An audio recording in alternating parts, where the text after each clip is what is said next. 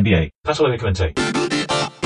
Señoras y señores, ¿qué tal? Bienvenidos a otro episodio de este podcast en el que solíamos hablar de la NBA y que vamos a tratar de seguir haciéndolo, aunque la situación no está para nada fácil. Estamos otra vez en una emisión, en una edición eh, de contacto remoto con Miguel Ángel Dobrich, dos civiles contactándose eh, mediante bueno, la estructura y el protocolo de reglas actuales para contactarse. Me parece que la gente, los seres humanos no se van a volver a ver nunca más cara a cara. Miguel, ¿cómo estás? ¿Qué tal? Estoy pero fascinado como la otra vez de poder hablar con vos porque el encierro me hace necesitar del contacto humano, que en este caso no es humano, es de bits. Y realmente me gustó cuando abriste y dijiste en este podcast en el que solíamos hablar de la NBA.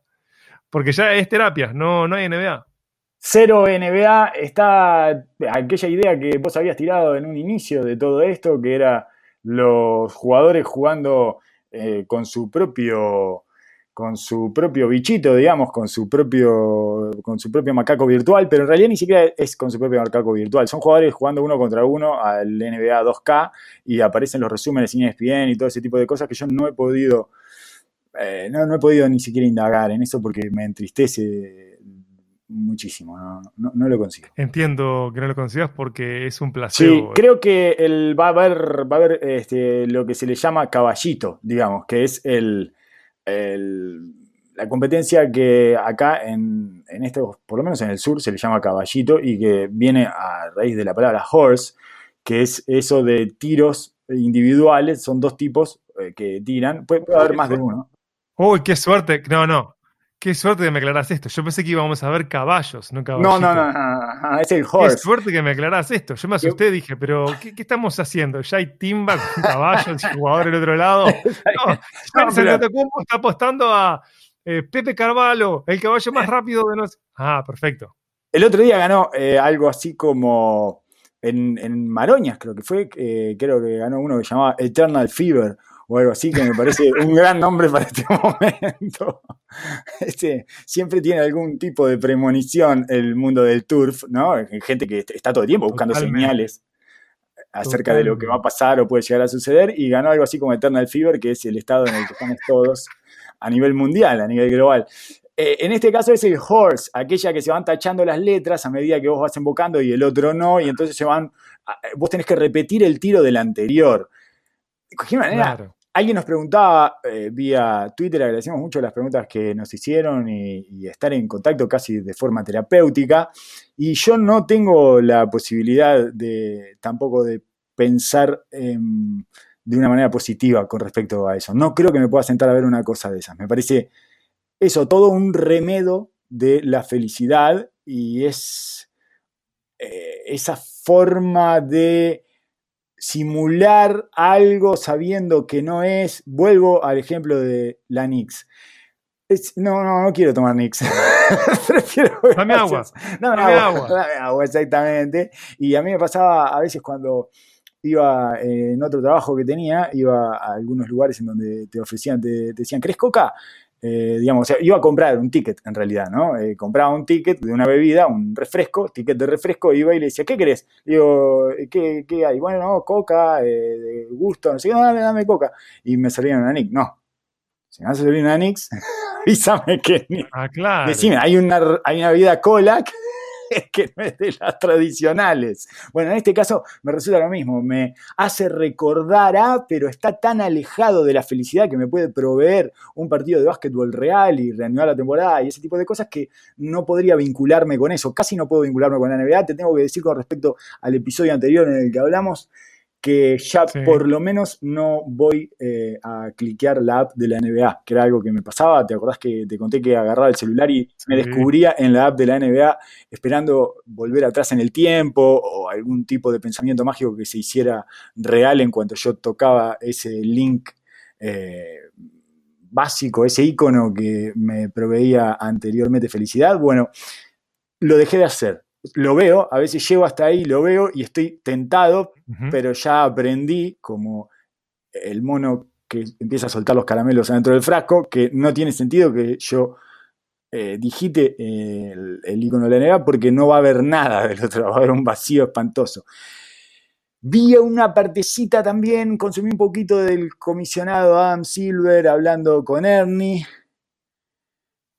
Después leí este, hay un tweet de Bobby Marks hoy que habla del mejor escenario posible para la NBA y su reanudación, un calendario estimativo en el caso más optimista que se le puede ocurrir, que es eh, julio temprano, digamos, principio de julio, empiezan los eh, playoffs de la NBA, mediados de agosto serían las NBA Finals y al final de agosto el draft.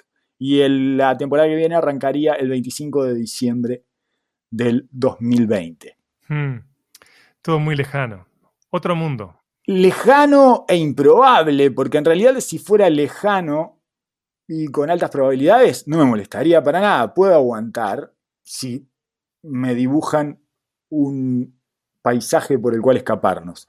No puedo aguantar en esta sensación de incertidumbre y fundamentalmente en una precaria noción que tengo, que es que eh, el paciente se nos, se nos, murió. Me parece que lo tenemos con respirador la temporada 2019-2020, pero se nos fue la temporada 2019-2020.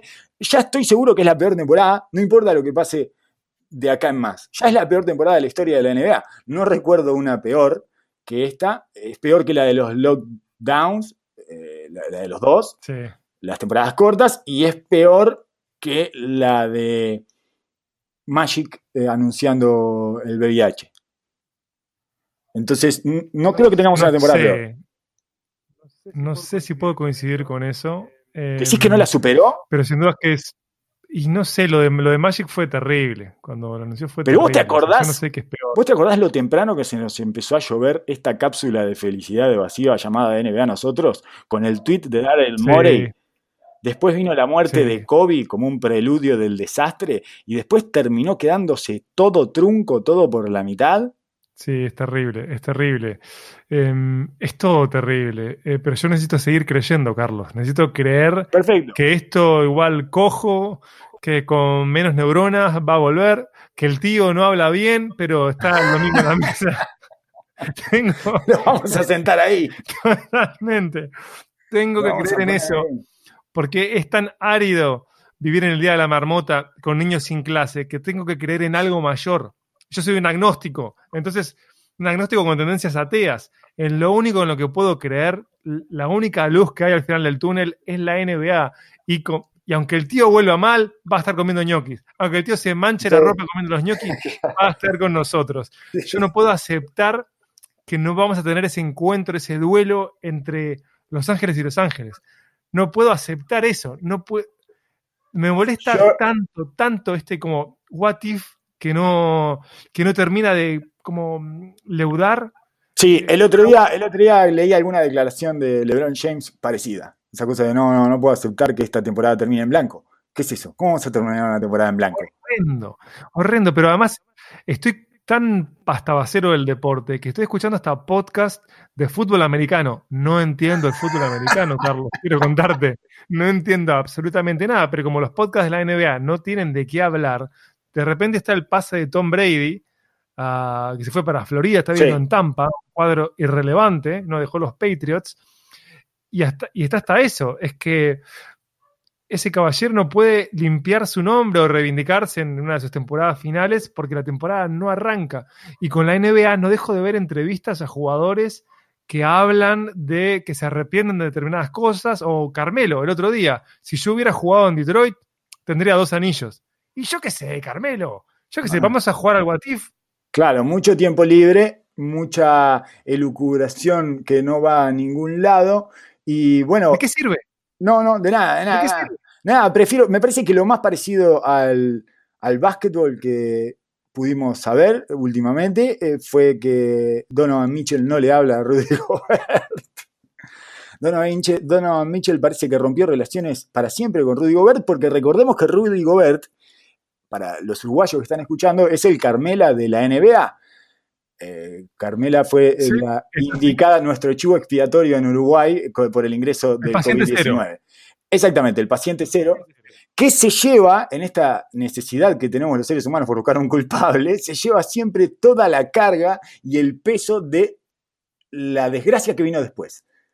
Es algo bastante eh, revelador esto de, digamos, las reacciones que hemos tenido como colectivos o individualmente ante esta situación, porque salimos a buscar el chivo expiatorio, eh, todos huimos hacia adentro, digamos, ¿no? Eh, hacia nuestros países, hacia, nuestro, hacia nuestras ciudades, hacia adentro de nuestros barrios y hacia adentro de nuestras casas. O sea, no puede ser más para adentro. Odiamos al extranjero, todo lo que, lo que sea extranjero, y eso incluye el que vive en la otra manzana. Es no vengas a contaminar mi manzana que no tiene no, todavía no tiene eh, gente con el COVID-19, por lo tanto, ningún infectado en mi manzana. No quiero ver gente extraña a mi manzana.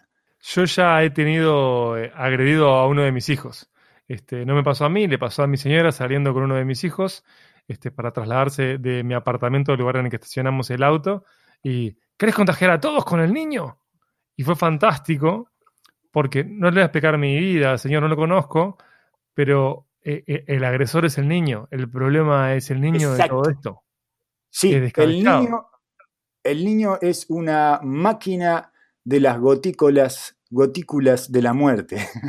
ese, es el, ese, es el, niño, es una máquina semiautomática que va asesinando ancianos por ahí, lo cual es bastante eh, ridículo, absurdo, porque hasta hace un mes y medio el niño era el centro de todo y finalmente ahora los encerramos en, un, en covachas, digamos, los, tiramos para mazmorras, los tiramos a, las mazmorras, que es lo que siempre pasa cuando vienen las pestes. Antes los tiramos a los volcanes y ahora los tiramos a las mazmorras y es un sospechoso que vos andás con un niño y es como andar con un pitbull con esteroides todo el mundo te mira como diciendo, ¿qué? Eh, ¿Qué, qué pasó? ¿Qué pasó? ¿Por qué traes esa, esa arma asesina y letal?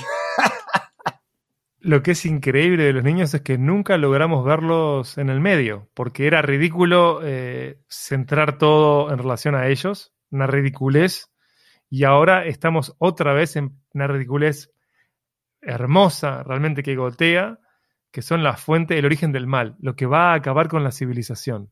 El niño.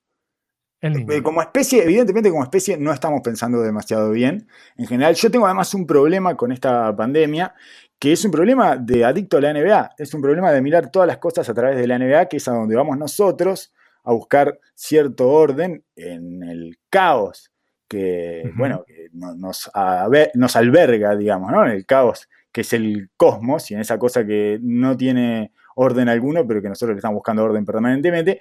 Todo lo veo a través de la NBA y tengo una lectura de todo esto de adicto a la NBA que es, eh, estamos en manos de los analytics.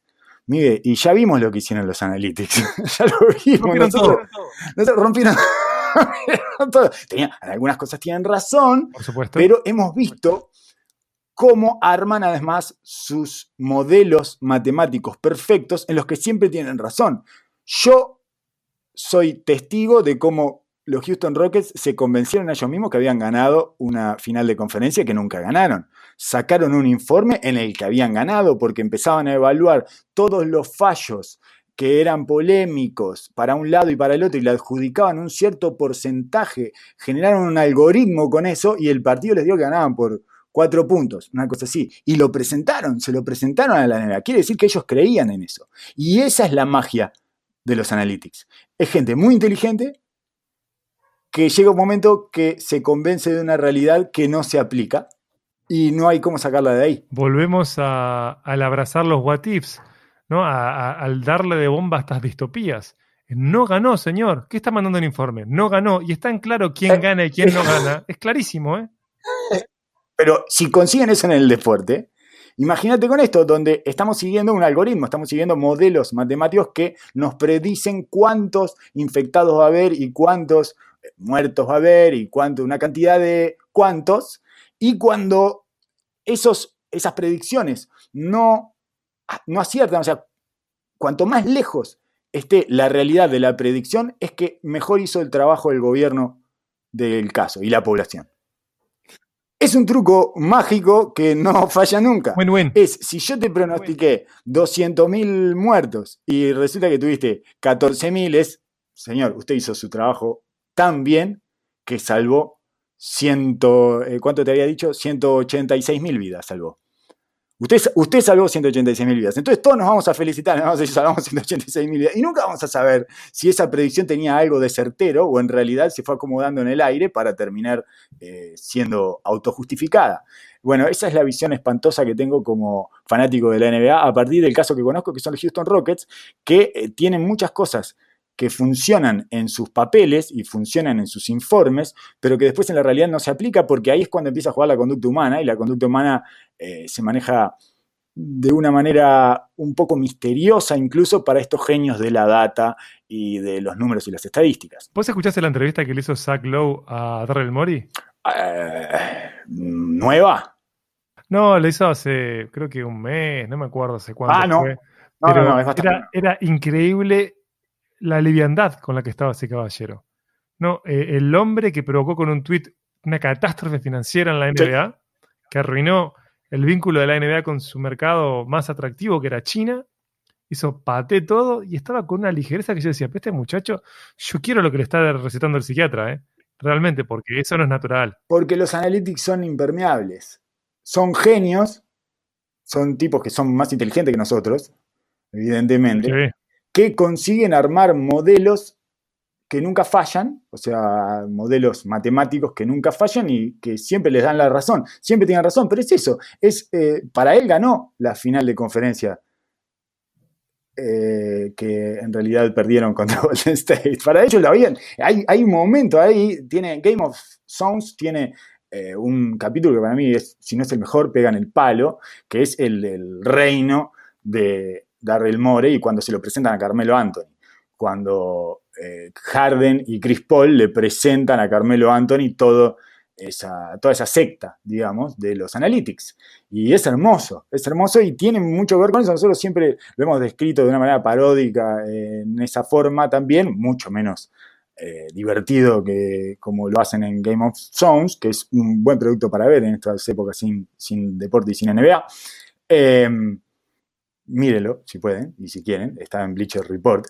Y, y no, no, me cuesta mucho creerles a pie juntillas y con la, ¿cómo decirlo? Eh, con el consustanciamiento que requeriría esta situación, me cuesta abandonar mi escéptico de estaño porque los he visto fallar y he visto cómo en la cabeza de ellos no fallaron.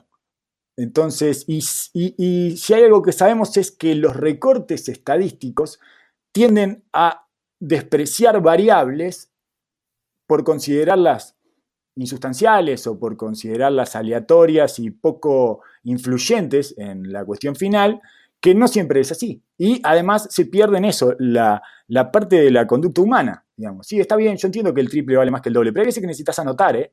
Hay veces que necesitas anotar porque si ves la pelota entrar por el aro, eh, se te genera una sensación diferente. Entonces estamos en una condición humana a la que no estás tomando en cuenta. Lo mismo que cuando cambian jugador por jugador porque los números le dan parecido y después no funciona dentro de la cancha. Lo hemos visto un millón de veces. Eso. Entonces, viniendo de esa. de esa. Raza, especie. experiencia, claro, exactamente, viniendo de esa experiencia con esa gente, eh, me cuesta mucho abrazarme a, la, a lo que le llaman la ciencia. Porque viste que es el pensamiento científico. Sí, sí, yo agradezco la verdad eh, estar ante un caballero que está analizando el mundo, la era del coronavirus a partir de, de los errores este, del modelo de Houston Rockets. Sí, claro, me parece que el mundo quedó en manos de los Houston Rockets. Por eso te digo que era una. Esta es una visión que solo puedo compartir acá y que es una forma especialmente adicta y sesgada de ver eh, toda esta realidad, que, toda esta irrealidad en la que estamos metidos hace más de un mes ya. El mundo entero participando de una misma situación eh, bastante incomprensible y anómala, ¿verdad? Que además, lo otro que veo es que todos los estándares de factores que tienen que suceder y criterios para que esto se levante, para que se levante la cuarentena mundial obligatoria totalitaria, son imposibles. Sí, te entiendo perfecto. Si nos vamos a guiar por esos estándares, no vamos a salir nunca de nuestras casas. Me parece que nunca más vamos a salir. Pero bueno, eso, querías decirle eso como para levantarle el ánimo a la gente que está No, escuchando. por suerte, este ha sido el tono del podcast, ¿no? Eh, si estabas con Sí, sí, sí. una barra de energía, quedaste en cero, con la vida a cero. Pero yo lo agradezco, yo lo agradezco, agradezco que podamos pensar el mundo a partir de desencuentros este, o errores de los analytics de la NBA. Lo agradezco muchísimo. Y agradezco muchísimo que, que justamente que el título de este podcast ya lata en esa sentencia, ¿no?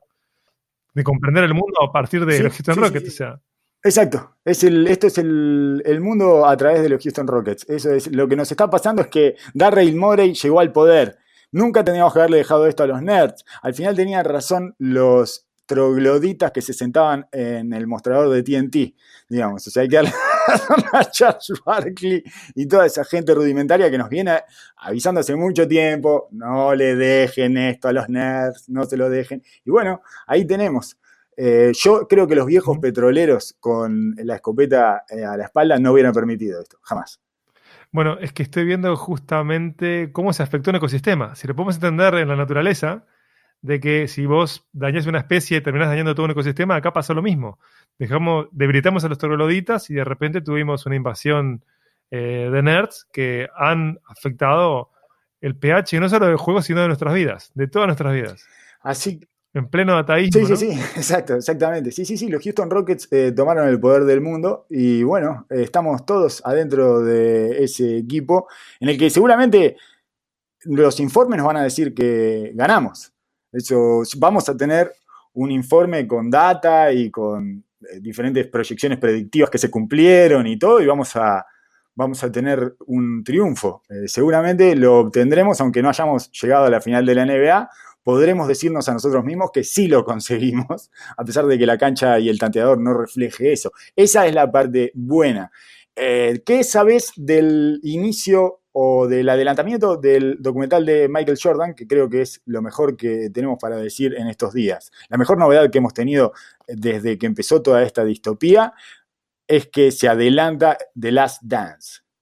Es increíble que otra vez, otra vez estemos ante Michael Jordan como Mesías de la NBA. Michael Jordan salva a la NBA cuando vuelve del retiro, ayuda a volverlo global. O sea, la NBA de hoy sería imposible de comprender sin la vuelta de Michael Jordan. Y ahora cuando está otra vez complicada la NBA, este señor, este logo de campeones y de ropa deportiva, vuelve a quedarse con todo. Habiendo tenido una participación hermosa, memorable, eh, con las palabras que le dedicó a Kobe Bryant en su velorio. Fue el mejor. El mejor por lejos. Humor. Eh, bueno, tuvo su momento Jordan, ¿no? Hablando, hablando de él. Este, Hablando de él. Y, lógico, es lo que y admitiendo, como todos los grandes. O sea, el Alfa que hace, habla de él. El Alfa habló Sí, de sí. él eh, y confesó que lo quería Kobe porque Kobe lo admiraba, porque lo quería él. ¿Cómo, ¿Cómo? no creer al que te quiere? Es imposible, imposible para él eh, no querer a un par que lo quiere de esa manera obsesiva y que ha llegado a establecer adentro de la cancha la continuación de sus movimientos, porque Kobe es la continuación de Jordan. eh, bueno, Jalen Ross le dice el remix de Jordan. Sí. Y, y cómo no quererlo. Si me estás homenajeando, cada vez que entras a una cancha me estás homenajeando. Por supuesto que te, que te adoro y te voy a atender a las 3 de la mañana cuando me llames para preguntarme qué pensabas cuando eh, tenías 11 años. Y dices, ya a los 11 años estaba jugando al béisbol, Kobe. Eh, ese tipo de preguntas eh, para, interrumpiendo eh, una jornada nocturna. Y el documental, lo que tiene para mí interesante es que, primero, son 10 episodios, lo cual lo celebro, lo abrazo, que haya mucho material para ver de esa última vuelta de los Bulls. Y es que el documental, que es de ESPN, va a ser distribuido en América Latina por Netflix. Así que tengo la esperanza. Se estrena en ESPN en Estados Unidos el 19, por lo tanto el 19 mismo va a estar pirata el documental. Y el 20 va a estar legalmente para la TAM por Netflix. Espero que estén todos los episodios juntos, porque yo hoy no preciso dormir. El exceso de energía que tengo, soy un hámster al que no paran de alimentar. ¿Entendés? Estoy en mi casa, eh, yo soy el chef de mi casa, ¿no? Yo soy el cocinero de mi casa, el cocinero oficial salvo un día, el día de la Pascualina. Yo soy Adeón. Ah, muy bien. Yo soy Adeón. Yo saco, saco la basura y también lavo los platos. Yo saco la basura también, este, pero mi rol es ser cocinero. Entonces, eh, no, paro, no paro de comer, no paro de comer, Carlos, y, y tengo energía, tengo mucha energía como para ver fácil seis capítulos en un día. O sea, quedar arruinado Sí, ¿estás por transformarte en un flaco gordo? Creo que ya estoy en esa categoría, ¿sabes? Me parece que soy. Es de lo peor, ¿eh? De las cosas más tristes que hay. O sea, gordo no estoy, pero tengo una leve. Tres meses de embarazo que parecen de un alcohólico. Eh, el flaco gordo. Exacto, no, no, no, no hay actividad física. Eh, para mí, el, contar con panza de cachorro son cosas nuevas de la vida. Sentir como un leve, unos leves baldes eh, es también es extraño, porque yo soy muy de, utilizar la, pose de jarra. Y, siento ahora como algo como cálido y blanduzco, que es nuevo. Acolchonado. Totalmente. Acolchonado, te puedes acolchonar tranquilamente. Muy raro, muy raro. Yo creo que, que la alarma siempre es Em, cuando uno deja de ver su miembro viril al orinar. Estoy muy lejos de eso, así que estoy tranquilo. Sé que en algún momento va a parar esto y cuando empiece a caminar, como de costumbre, se va a regular solo esto, porque, digamos, ya yo tiendo a dormir poco y si duermo poco ya adelgazo. En este caso estoy eh, sin necesidad de dormir, pero estoy durmiendo mucho, lo cual es, es nuevo, eh, refrescante e incómodo, porque siento que pierdo el día. Em, Ajá. Ah, ¿te genera culpa? culpa es muy fuerte. Culpa en general no siento por nada. Eh, me genera como, qué pena, che, cómo estamos quemando estas horas así. Pero qué pena, qué pena que es esto. Eh, pero tiene que ver con lo desregulado que están mis horarios. Y la, tener este documental a mano me resulta, pero enfermante. Estoy contando los días para poder ver eso. Y por favor, le ruego a los dioses del básquetbol que suban a Netflix todos los episodios.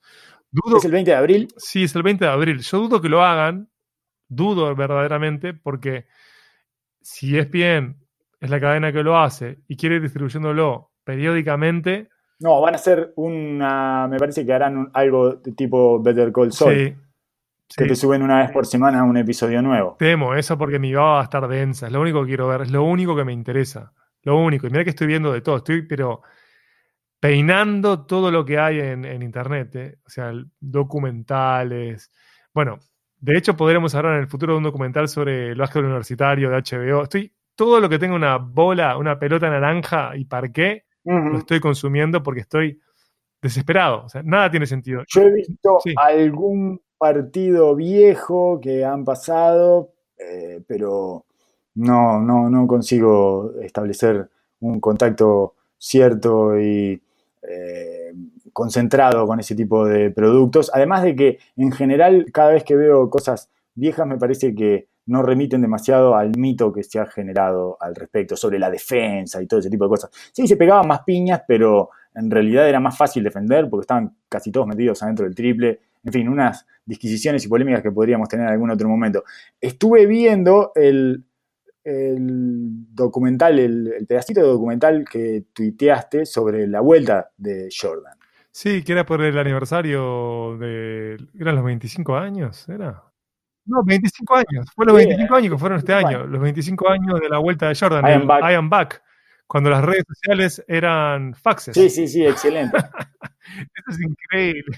Es increíble. Y su comunicado, su comunicado lo único que decía es I'm back. Sí, increíble, increíble es muy bueno porque habla quien, habla quien escribió, quien redactó ese comunicado, que, ustedes no podrán creer, pero sí hay alguien que estuvo atrás de la redacción de ese comunicado de eh, una contracción y una palabra, digamos. El I'm back en realidad es el resultado de cinco o seis comunicados que Jordan no aceptó porque no le gustaba lo que le escribía el escritor a cargo. Sí, que era su agente. Y, y bueno, y al final le dijo, vamos con este. I'm back. y eso fue todo y es hermoso ver esa situación de como de reinyección, de inyección de nueva vida a una NBA que se había quedado acéfalo en algún punto. Aunque yo recuerdo igual con bastante entusiasmo esos dos campeonatos en los que no estuvo Jordan, en realidad fue uno, y medio, una temporada y media. ¿Cómo no iba a ser entusiasmante? Se ha ido el sheriff. Ayer se puede crear un nuevo orden. Era, pero totalmente entusiasmante. Eh, y bueno, igual la vuelta fue maravillosa. Y nunca lo había pensado así, probablemente porque en el momento no pude pensarlo mucho, pero Jordan me parece que tuvo el impas del genio afroamericano, y lo digo con esa expresión porque es el genio eh, de que en Estados Unidos llega a la cima y en algún momento se tiene que ir. Es como una especie de instinto a Z que les viene y tienen que retroceder hacia algún lugar. tiene que ser algo de, van a buscar sus raíces. Eh, estoy refiriéndome, la gente que más o menos sigue la comedia, me imagino que ya se debe haber dado cuenta, me estoy refiriendo al caso de Richard Pryor y de David Chappelle, dos genios eh, incomparables de la comedia. Y te pongo otro caso, además del de Dave Chappelle, eh, un caso que jamás volvió, digamos, que es Eddie Murphy. Eddie Murphy era una deidad de la comedia, que hacía películas que eran un hit, y él, estaba supuestamente en una fase en la que volvió, pero él quedó sumergido en la excentricidad, retirado de todo, digamos, en, su mansión. En el caso de Dave Chappelle es paradigmático porque tiene una crisis que, que ya habían tenido también otras, otras celebridades negras de los Estados Unidos, de diferentes ramas de la cultura, músicos, que es volver a África. Exacto, Richard Pryor también va a África, vuelve a África. Por eso hablo de las raíces. Y bueno, en realidad Jordan vuelve al béisbol, que era su, su África eh, deportiva, por llamarlo de alguna manera. Su pasión infantil. Exacto.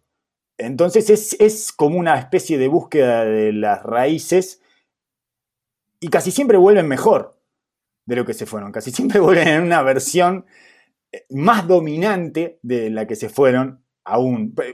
No sé si más dominante, como más asentada, como más madura y autorreconocida, como que ya saben quiénes son y saben lo que quieren. Quiero dominarlos a todos. En Netflix pueden ver el documental que está que se nutre de la ceremonia de la entrega de premios este, Mark Twain, que son los premios a la comedia en los Estados Unidos. Ah, Mark Twain. Que en YouTube puedan ver como fragmentos de los discursos, pero acá lo que tiene de increíble esto, que justo escribí en la newsletter de Perque mi PH, que tiro el chivo, es pmp.substack.com, es que no solo te muestran como los highlights de la ceremonia, de los premios Mark Twain, insisto, sino que te muestra la previa que hizo Dave Chappelle con sus amigos en un club de comedia en Washington, D.C. y también entre telones del show. Entonces, podés como comprender absolutamente todo esto que vos planteás eh, de modo sintético, pero increíblemente bien. El caballero se tuvo que retirar y volvió con todo claro, pero primero tuvo que morir. Él se dio cuenta que había gente que era menos talentosa que él, que estaba teniendo éxito, que él había dejado de ser relevante y, armó un plan de vuelta hermoso que necesitó, por supuesto, de una pata empresarial en la que está claro que está en el Olimpo de la comedia, Dave Chappelle. En el Olimpo de la comedia. Dave Chappelle es uno de los grandes genios de la comedia histórico. Eh, él, a mí me parece que Richard Pryor también está en ese Olimpo y que, bueno, le pasó exactamente lo mismo y le pasó a otras figuras de la música y le pasó a Michael Jordan, me parece que es de alguna forma emparentable, sin forzar demasiado las narraciones, creo que llega a ser emparentable lo que le sucede, es una necesidad de volver a sus raíces, la diferencia es dónde están las raíces de cada uno o dónde ubica ese, eh, esa especie de paraíso vacío al que se van a pensar por qué ellos fueron los que llegaron a la cima. Hay algo muy raro ahí que se les da vuelta la cabeza y que necesitan de un momento de aceta. Y bueno, eso lo consiguió Michael Jordan en, en el béisbol. El béisbol tuvo su propio lockdown, el béisbol tuvo la huelga y ahí decide volver a ser el hombre que estaba encima de todos, el hombre por encima, el Black Jesus, ¿no? Como él mismo se autoproclamó. Y, entonces es un lindo pequeño mini documental ese de, ¿qué? 18, 20 minutos, más o menos, 25 minutos capaz, donde hablan casi todos los compañeros de aquel momento y habla su manager y habla una cantidad de gente. Eh, Contrincantes. más o menos contrincantes también, sí, que narran esa situación en la que Jordan volvía y cómo todos estaban agradecidos en realidad. Oh, menos mal que volvió.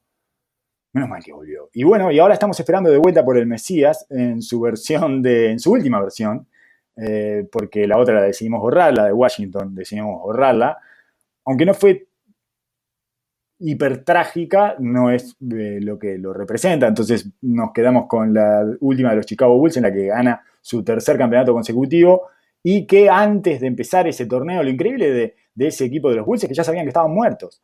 Es, hay que tener mucho talento y mucha determinación para, en para que en un equipo que ya saben que es su último año, que es su last dance, se consiga el objetivo. Porque en general lo que termina sucediendo es que se desintegran. se, empieza a colapsar por todos lados eso, porque no está la energía puesta donde tiene que estar y porque ya sabemos todos que es la última batalla y que estamos haciendo funcionar el robot eh, casi sin batería, básicamente. Pero vos fíjate que es casi imposible ganar tres campeonatos consecutivos en situaciones normales. Cierto. Conseguir eso con el animal muerto, ¿no? Es, demencial. Eh, por eso es que es tan fascinante este documental, porque es la historia de un enfermo del dominio que fuerza al resto a que esté a ese nivel y que en el proceso obviamente destroza todo. Rompe gente. Destroza todo, prende fuego todo en este proceso.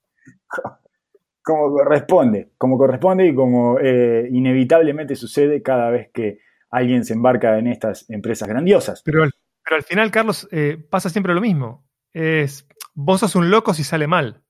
Si sale bien... Sos el mejor tenés a la historia de tu lado. Totalmente, sos el mejor, porque en el documental había un momento que era muy interesante en el que hablaban con Steve Kerr y él decía, bueno, yo no podría haber nunca trabajado eh, como comentarista analista de la NBA si no hubiera sido parte del equipo ganador de los últimos tres campeonatos de los Bulls.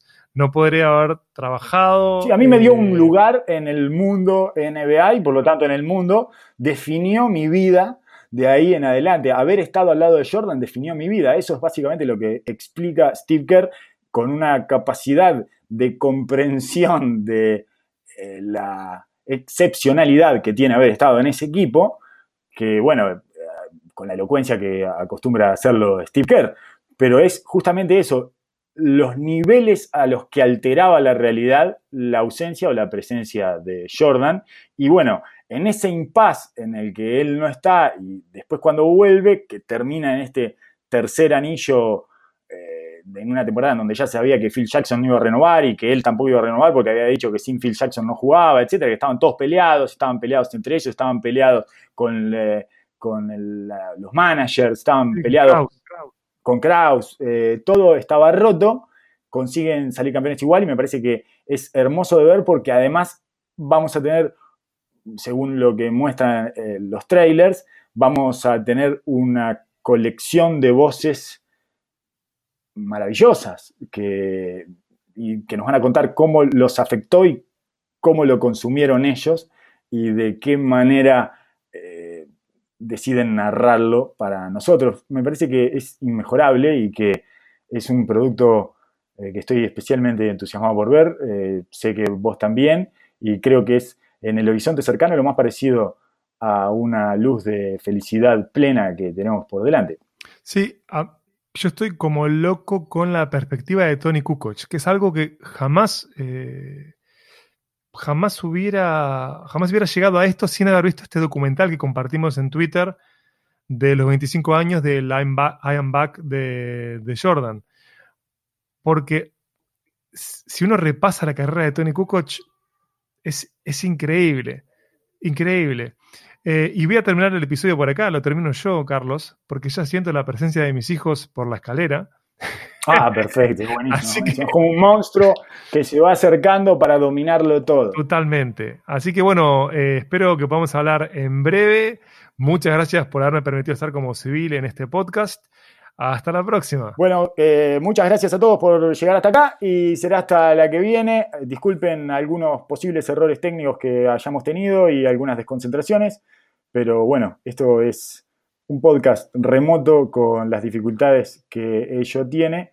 Será hasta la que.